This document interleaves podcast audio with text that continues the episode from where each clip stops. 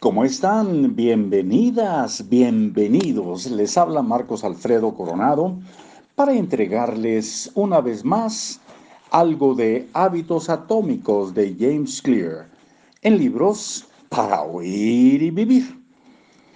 Una de las principales metas de la ciencia alimenticia es crear productos que sean más atractivos para los consumidores. Prácticamente todos los alimentos contenidos dentro de una caja, bolsa o tarro han sufrido algún tipo de proceso de realce, aunque solo se trate de adicionarle sabor. Las eh, compañías invierten millones de dólares en descubrir cuál es el grado de crujiente óptimo y más satisfactorio de las papas fritas. ¿Y cuánto burbujeo debe tener un refresco para agradar más al consumidor? Departamentos enteros están dedicados a mejorar la manera en que un producto se siente en tu boca. Una cualidad que se conoce como oro sensorial. Las eh, papas fritas por ejemplo, son una potente combinación. Crujientes, con un magnífico color dorado en el exterior y ligeras y suaves en el interior. Otros alimentos realzan lo que se conoce como contraste dinámico, lo cual se refiere a productos que reúnen una combinación de sensaciones como crujiente y cremoso. Imagina lo bien que se lleva el queso derretido con una cubierta de pizza crujiente o la sensación crujiente de una galleta Oreo combinada con su centro suave y cremoso. Parece que están haciendo publicidad aquí. Eh, eh, iba a decir los autores, pero el autor.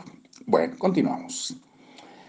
Eh, con la comida natural que no está procesada, tendemos a experimentar las mismas sensaciones una y otra vez.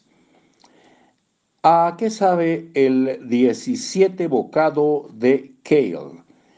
Después de unos minutos tu cerebro pierde interés en lo que estás comiendo y comienzas a sentirte satisfecho. Pero los alimentos que tienen un alto contraste dinámico mantienen la experiencia renovada e interesante por lo que te sientes impulsado a comer más. En última instancia, estas, estas, perdón, en última instancia, estas estrategias les permiten a los científicos encontrar el punto óptimo de cada producto. La combinación precisa de sal, azúcar y grasa que excita tu cerebro y hace que quieras comer más. El resultado, por supuesto, es que terminas por comer en exceso porque esta comida extremadamente apetitosa es más atractiva para el cerebro humano. Como dice Stephen Guyanet, un neurocirujano que se especializa en conductas alimenticias y obesidad. Nos hemos vuelto muy buenos para explotar nuestras propias debilidades.